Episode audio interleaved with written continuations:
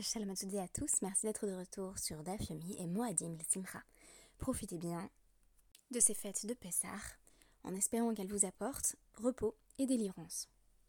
Ma première recommandation de lecture ne sera autre que le guide du mauvais père, la petite bande dessinée humoristique de Guy de Lille, qui ne manquera pas de vous faire sourire. Mais à travers la Gemara, le problème que nous rencontrons, c'est celui de chercher un guide du père tout court. Qui est le père? Vous vous en doutez, nous ne sommes pas à l'époque des tests de paternité, et lorsque une femme avait des relations sexuelles avec deux hommes dans un temps assez court, on ne pouvait pas véritablement savoir qui était le père de l'enfant qu'elle attendait. Ce sont de ces questions de paternité et par la suite de maternité qu'il est question dans notre DAF du jour, et j'ai décidé de vous lire la quasi-intégralité euh, du Hamoud Aleph avec le début du Hamoud Bet. Donc c'est un podcast qui va sans doute être un peu plus long que d'habitude, mais qui va nous permettre vraiment euh, d'aller jusqu'au bout euh, de la réflexion sur ces problématiques liées à la détermination de la paternité et au sacrifice que l'on peut faire face à la maternité. Et vous allez voir que, par exemple, on découvre que les sages considéraient qu'une grossesse pouvait durer 7 mois ou 9 mois, voire 6 mois et demi, mais pas 8 mois. Un enfant de 8 mois n'était pas considéré comme viable. Euh, étonnamment. Euh, et par ailleurs que on nous parle d'une pratique qu'on associerait à l'heure actuelle au biberon, c'est-à-dire que toutes les femmes n'allaitaient pas. Et ça, c'était pour moi une grande surprise parce que ça représentait quand même un risque pour la santé de l'enfant à l'époque où euh, les mères allaient simplement donner à leurs enfants du lait de vache. Mais je trouvais ça très intéressant parce que l'allaitement, c'est une problématique qui, me parle beaucoup, qui, m'a beaucoup obsédée suite à la naissance de ma fille parce que j'ai eu des grosses difficultés pour l'allaitement. Euh, et je me suis toujours dit, euh, bah oui, mais à toutes les autres époques, euh, on n'avait pas le choix, il fallait bien allaiter, que ce soit difficile ou pas. Et en réalité, on constate ici qu'il y avait déjà des, femmes qui tombaient enceintes, par exemple, très peu de temps après la naissance de leur premier enfant, et qui par conséquent allaient devoir mettre en place des stratagèmes ou des subterfuges, de sorte que le premier enfant ne meure pas. Alors, première réponse à la question du test de paternité. Vechen Shar euh, Kol citation de la Mishnah. La citation de la Mishnah, qu'est-ce qu'elle nous dit Que euh, c'est pas seulement la euh, Yavama, c'est-à-dire la, la femme veuve en attente de remariage avec son beau-frère, qui doit attendre trois mois. Elle, c'est évident qu'on nous dise qu'il faut attendre trois mois pour savoir si elle fait le mariage liviratique ou la khalitsa. Parce que si elle est enceinte de son premier mari, il n'y a pas à faire ni de khalitsa, ni de mariage léviratique. Euh, en réalité, elle a eu un enfant de son premier mari. Alors oui, euh, l'enfant est né après la mort de son premier mari, mais il n'y a quand même pas du tout euh, de mariage léviratique à instituer dans cette circonstance précise. Donc on attend trois mois pour savoir si elle est enceinte ou pas. Si on constate au bout de trois mois que son ventre s'arrondit, alors il n'y a pas besoin de faire le, de faire le, le hiboum et le, de procéder au mariage léviratique ou à la khalitsa.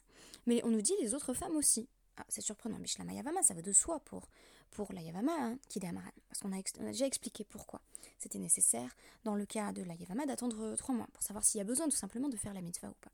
Et la Shar mais les autres femmes, pourquoi? Elles pourraient pas se remarier tout de suite, quand elles sont enceintes.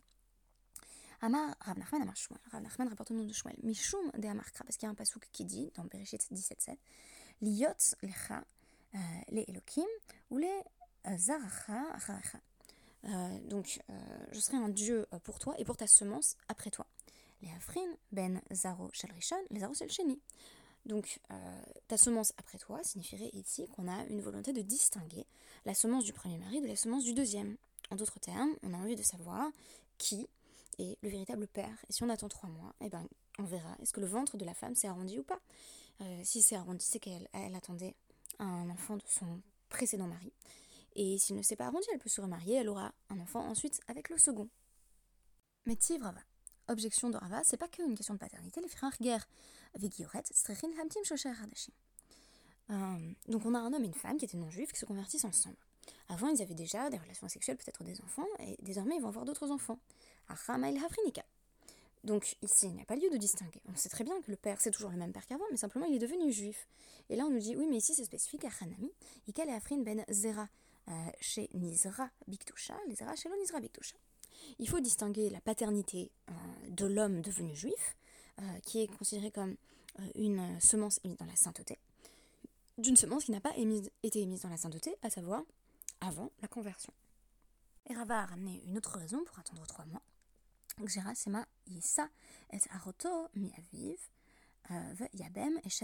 Meimo. Alors l'enfant pourrait en venir à penser qu'il euh, est né du deuxième mari de la mère, alors qu'il est né du premier, et ainsi euh, épouser sa sœur du côté paternel, ce qui constituerait une forme d'inceste, ou alors il pourrait vouloir faire le mariage léviratique avec la femme de son frère maternel, en pensant qu'il a le même père que ce frère. Je rappelle que la mitzvah de mariage léviratique s'applique seulement aux frères nés d'un même père et pas aux frères nés d'une même mère. Donc lui, il ne sait pas exactement qui est son père et euh, il peut soit se retrouver dans une situation où il aurait à faire le mariage léviratique alors qu'en réalité cette mitzvah ne s'applique pas à lui, soit, euh, plus grave peut-être, euh, se retrouver dans une situation de, de harayot où il va en réalité avoir des relations sexuelles, se marier avec, avec sa demi-sœur.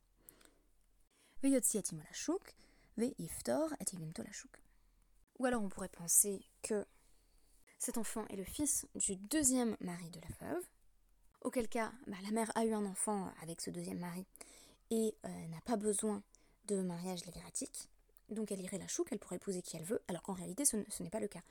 Euh, donc j'explique un peu la situation. Euh, il y aurait un premier mariage de la, femme avec un premier homme. En fait, cet enfant est né du premier mariage. Juste après, il y aurait eu euh, mariage avec un deuxième homme. Or, on rappelle que la mitzvah euh, du hiboum, du mariage léviratique, s'applique à euh, un homme qui n'aurait pas laissé d'enfant à une femme, même si elle a eu d'autres enfants d'une précédente union. Donc là, elle a déjà un fils. Et on va avoir l'impression que ce fils, il est né du deuxième mari, alors qu'en réalité, il est né du premier. Donc il faut faire le mariage léviratique, parce que ce deuxième mari l'a laissé sans enfant. Ou alors, l'enfant donc euh, de ce couple, avec euh, la paternité euh, qui est soumise à safek, qui est mise en doute, pourrait faire Khalitsa avec sa propre belle-sœur et ainsi lui donner l'impression qu'elle peut se remarier à qui elle veut alors qu'il avait en fait aucun droit de lui faire la Khalitsa. Je répète que il ne peut faire la Khalitsa, qui fait partie du, système du mariage liratique qui présente deux options, le mariage liratique et le, le déchaussement, donc la khalitsa, le fait de renoncer à épouser sa belle-sœur. Or là, il n'a aucun droit de le faire parce que il n'est pas véritablement le frère euh, de l'homme qui vient de mourir, laissant ainsi une yavana, euh, mais il est simplement son frère par la mère et pas par le père. Alors Rafranania nous dit mishum euh, takanat erva mishum takanat valad. Alors Rav il dit il y a deux raisons d'interdire la femme de se remarier euh, pendant trois mois. Il y a le risque des relations interdites. Si je ne sais pas qui est mon père, je vais pouvoir épouser ma sœur, par exemple. Euh, et il y a euh, ce qui est au bénéfice de l'enfant à naître. Veimita, mais si tu suis l'avis de Rava, on a l'impression que c'est que pour éviter des relations interdites que on a imposé cet espacement des trois mois. Réponse de la Gemara, Hai Mishum Takanat Valad. Mais non, c'est aussi dans l'intérêt de l'enfant à naître, euh, donc savoir qui est son père en fait, des lots, l'iflag behuerva, afin qu'il n'en vienne pas avoir des relations interdites en pensant qu'il est le fils d'un tel, alors qu'il est le fils du euh, second mari ou du premier selon le cas. Alors maintenant la camarade va poser la question pourquoi spécifiquement trois mois? Et là, elle a qu'à attendre un mois puis se remarier. Vei, les Shiva Yalda, Hai bar Shiva, les si elle accouche au bout de sept mois, on saura que c'est l'enfant euh, du deuxième mari. Pourquoi? Parce que les sages présupposaient qu'un bébé ne pouvait pas naître au bout de 8 mois. 7 et 9, c'est bon. 8, bizarrement, pour eux, c'était une fenêtre qui euh, n'était pas propice aux accouchements. Alors c'est vrai qu'à l'heure actuelle, on parlerait toujours euh, d'enfants prématurés, hein, euh, tout au long du huitième mois, mais qu'un enfant soit jugé potentiellement viable au septième, c'est ce qui nous surprend à travers le langage de la Guémara. Donc, si le bébé naît exactement 8 mois après la mort de son premier mari, bah on sait que c'est pas un bébé qui a été dans le ventre de sa mère 8 mois, parce que c'est pas possible. Donc ça doit être que euh, il est né un mois après la mort du premier mari, lorsqu'elle s'est remariée avec son deuxième mari. Vei euh, letmania yalda, hai bartisha le kamahu. Et si l'enfant naît 8 mois après le remariage de cette femme, eh bien ça peut pas être l'enfant du deuxième, puisqu'il n'y a pas de grossesse de 8 mois dans la gamara. Donc c'est que ça doit être l'enfant du premier, et que euh, et que c'était une grossesse de 9 mois. Un mois donc euh, après la mort du mari, puis les 8 mois du remariage. Ça ne marche pas. Inami, ikalememar, de vatrahu, dilma,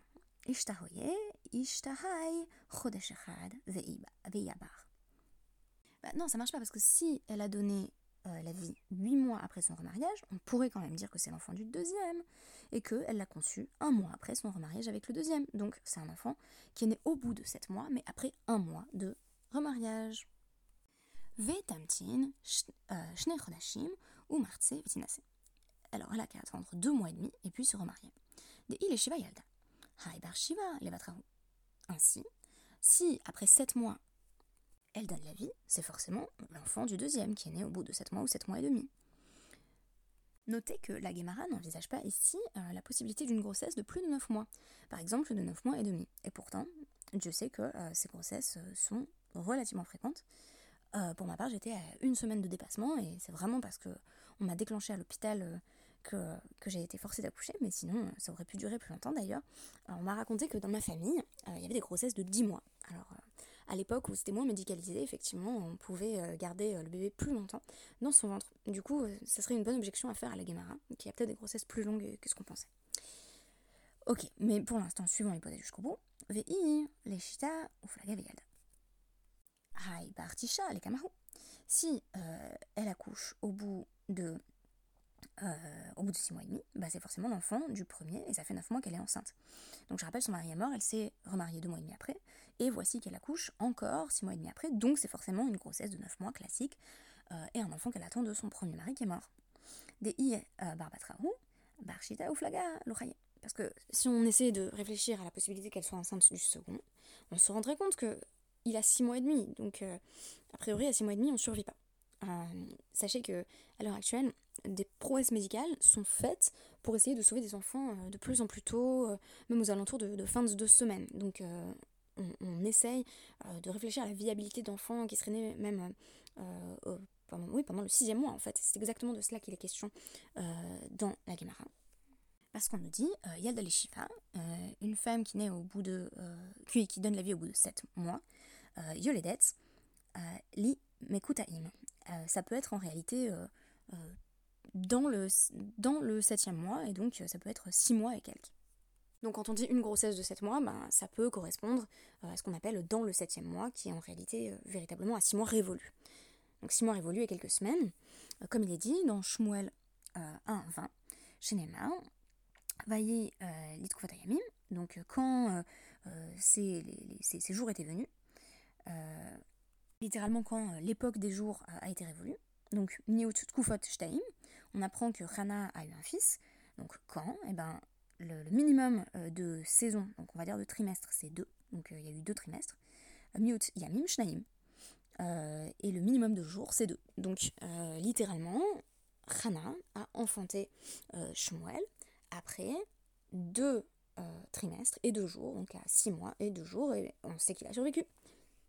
Autre possibilité, on n'a pas de test de paternité, mais on peut examiner euh, le ventre d'une femme pour savoir si elle est enceinte. Euh, donc on nous dit machehu. On n'a qu'à attendre une durée minimale de temps entre le décès de, son mari euh, ou le divorce hein, et son remariage. Et au bout de trois mois, après la mort ou le divorce du premier mari, la fin de son premier mariage, on n'a qu'à faire une bdika, donc un examen. on verra bien si elle est enceinte ou pas. Mais pas de chance, euh, cet examen médical n'est pas euh, vu d'un très bon oeil par les sages. Safra. On n'examine pas des femmes mariées quand même. Afin qu'elles ne deviennent pas euh, détestables aux yeux de leur mari. Peut-être qu'ici on suppose que leur mari serait choqué d'apprendre que leurs femmes ont été examinées. On peut même penser à, un examen peut-être interne. voilà, c'est déjà la gynécologie à l'époque de la Guémara, et ici c'est mal vu. Euh, donc, bien entendu, à l'heure actuelle, ce genre de considération ne s'applique pas du tout, puisque euh, les maris ne seraient pas du tout offensés par un examen gynécologique, bien au contraire, ils comprennent que c'est pour la bonne santé de leur femme. Euh, donc on nous dit Venivdeka be hilura. Ok, on n'a qu'à pas la faire se déshabiller, parce que ça c'est mal vu à l'époque. on, attend, on apprend par exemple, dans le traité Ta'anit, on, avait étudié l'exemple de Abba le seigneur, seigneur celui qui faisait des saignées, hein, pas seigneur avec un E. Et on nous disait que quand il faisait une saignée à une femme, euh, elle était entourée d'un drap et qu'il découvrait que la partie sur laquelle il devait faire euh, la saignée. Donc c'était rare d'avoir des examens où les femmes étaient entièrement nues. c'était assez mal vu en fait. Et à l'heure actuelle, évidemment, ce genre de considération est bien moins présente ou plus du tout. Donc on nous dit, on n'a qu'à regarder la manière dont elle marche. On n'a qu'à examiner sa démarche. Parce que apparemment, une femme enceinte, ça marche différemment. Alors, honnêtement, au bout de trois mois, pas vraiment. c'est vrai que à partir du troisième trimestre, une femme enceinte qui marche, on dirait un gros canard, si je puis me permettre. Mais là, apparemment, dès trois mois, eux, ils repéraient un petit peu. Et donc on nous dit, bah non, ça marche pas. Amar Rami Barhama. Isha Atma. Non, non, les, femmes, elles risqueraient de cacher qu'elles sont enceintes en essayant de marcher tout à fait normalement. Kte Sheiresh Bena Ve Nirse Baal. Afin que le l'enfant hérite des propriétés du nouveau mari. Donc peut-être que le deuxième mari est plus riche que le deuxième, elles ont tout intérêt à faire croire que cet enfant est du deuxième et était une grossesse de 7 mois au lieu de 9. Ok, maintenant, imaginons qu'on sait que la femme est enceinte. Pourquoi ne pas procéder à un remariage immédiat Parce qu'il n'y a pas la question de la paternité. Et là, on va rentrer dans des questions de maternité. Echa, de malade de qu'elle se marie donc On sait très bien qu'elle est enceinte. Alma, Tania. Eh oui, vous vous souvenez, il y a une braïta qui dit Lo isa Adam, mais ravero ou meneket ravero. Un homme ne doit pas épouser une femme qui est enceinte de son prochain ou qui allait euh, l'enfant qu'elle a eu avec son prochain.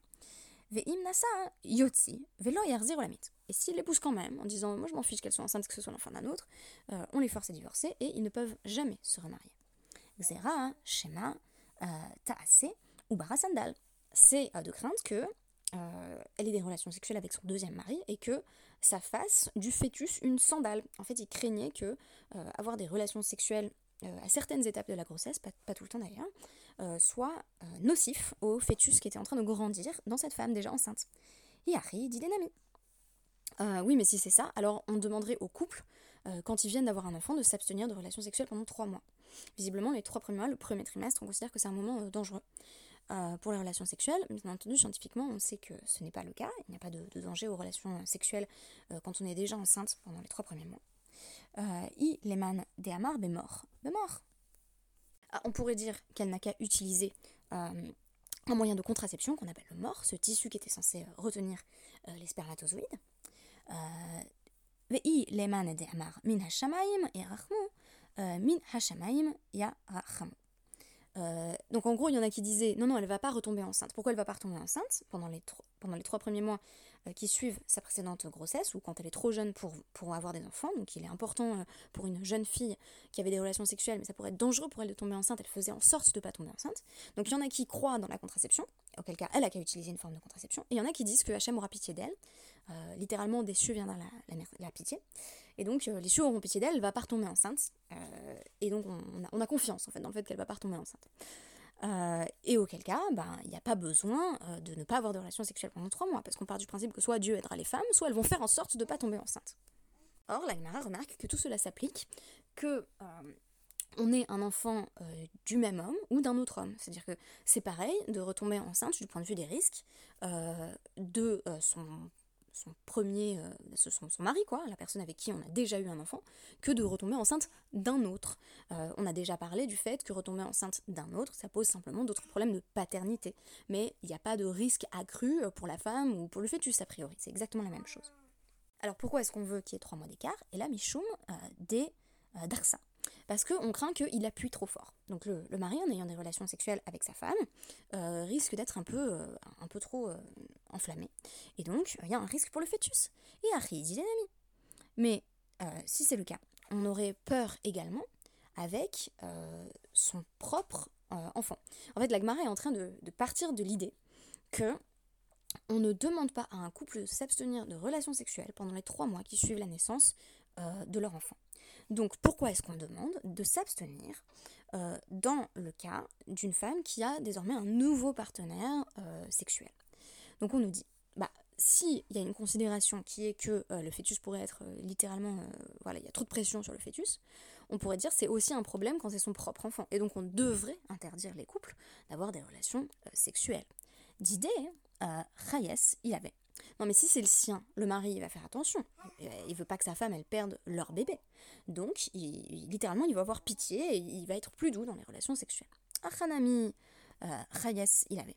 Non mais même si c'est l'enfant d'un autre, il va quand même avoir de la compassion et faire en sorte de ne pas tuer cette vie à naître. Donc, quel est le problème? Et là, Stam Meuberet, Limenika Kaima. En réalité, la plupart des femmes allaitent leurs enfants. Et donc, qu'est-ce qui se passe si elles retombent enceinte immédiatement après? Dilma Iabara ou Miacha Khalva. Si elle retombe enceinte, la source de son lait va être déracinée. Et ça, pour le coup, euh, il me semble que c'est observable, c'est-à-dire que les, femmes qui retombent enceintes peu de temps après euh, ont du mal à allaiter, et inversement, euh, l'allaitement exclusif peut servir de méthode de contraception imparfaite. V4 lait, et l'enfant va mourir sans, sans lait maternel. dit Et oui, mais si c'est. là encore, on ne voit pas la distinction avec l'enfant de quelqu'un d'autre, parce que si c'est son propre enfant, eh ben, elle, va, elle va aussi c'est-à-dire que si c'est le même euh, père pour les deux enfants, il va y avoir les mêmes problèmes d'allaitement en fait. D'idée, euh, même asma les bevetsim vechalav euh, d'idée alors qu'est-ce qui se passe si elle a un premier enfant et que juste après elle retombe enceinte du même homme?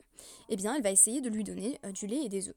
Donc vraisemblablement ici du lait, du lait de vache, donc on n'est pas à l'époque où il y a du lait reconstitué qui s'efforce euh, de correspondre aux propriétés du lait maternel, euh, mais elle va s'efforcer de le nourrir autrement qu'avec son propre lait. Alors, est-ce qu'un enfant pouvait survivre de la sorte? C'est une très bonne question.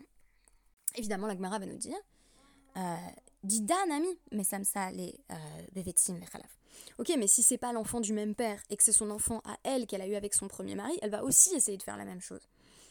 et elle va essayer de le nourrir avec des œufs et du lait. Lo Yarev la Baal. Oui, mais le, deuxième mari, il dira bah, c'est pas mon fils, je vais pas donner de l'argent pour que je lui achète du lait et des œufs, moi je m'en fiche de cet enfant. Vetit Beineu, euh, la Yorshim. Ok, alors la femme, elle a un recours juridique. Elle peut euh, porter plainte euh, contre les autres enfants de son premier mari, donc les, descendants du défunt, qui est le père de l'enfant, et leur demander de donner de l'argent pour payer le, lait et, et, les œufs de cet enfant. Amarabaye, Isha, Bocha Lavo les bêtes din. Très très important. Euh, Abaye affirme qu'une femme a trop honte, euh, ou elle est trop timide, elle est trop timorée pour aller au tribunal, vero regatet bena. Et elle préférera laisser mourir cet enfant euh, que d'aller au tribunal pour demander à ce qu'on lui verse une pension alimentaire. J'ai une amie qui est en train de travailler en ce moment sur la notion de témoignage des femmes, pourquoi les femmes ne euh, peuvent pas participer à la Edout, à l'acte de témoignage. Euh, l'une des raisons qui revient beaucoup dans la Gemara, c'est cette notion de boucha. Les femmes euh, sont dans un contexte social où ce serait extrêmement mal vu, malvenu de se rendre à la cour, et par conséquent, elles, elles iraient jusqu'à euh, laisser leur enfant mourir de faim, parce qu'en fait, du coup, elles sont retombées enceintes d'un deuxième homme. Ce deuxième homme, il veut pas payer pour le premier enfant. Mais du coup, elles n'ont pas de recours juridique, parce qu'elles ont trop honte pour aller au tribunal. Et ben voilà, cet enfant, bah, il, va mourir de faim, en fait. Et euh, donc, c'est pour éviter ce contexte tragique qu'on met les trois mois d'écart, en fait. Euh, donc pour qu'il y ait une forme de, protection, pour que l'enfant à naître soit nourri plus longtemps. moi, ce, que, à quoi ça me fait penser, c'est au fait que c'est vrai que les femmes à l'époque pouvait allaiter euh, de, de, 3 ans, mais que euh, la diversification alimentaire peut se faire aussi à partir de 4 mois. Donc ça veut dire que euh, à partir de 3-4 mois, si on donne quelque chose à manger à l'enfant qui n'est pas du lait maternel, sa santé n'est pas directement en danger. Ça peut pas, me semble-t-il, être son principal apport calorique, mais c'est moins dangereux à partir de cette étape des trois mois d'essayer d'introduire d'autres aliments. Donc c'était ça l'effet recherché, c'était la protection euh, de l'enfant qui venait de naître. Alors ça nous a permis d'étudier les questions de la paternité, de la maternité, mais aussi des représentations euh, sociales euh, dans leur ensemble à l'époque. J'espère que ça vous a intéressé, moi c'est le passage qui me parlait le plus dans, ce traité Yevamot. qui montre bien en réalité, on est dans un rapport à la paternité qui n'est pas si différent de celui qu'on entretient à l'heure actuelle. Merci beaucoup et à demain. Moadim le Simcha.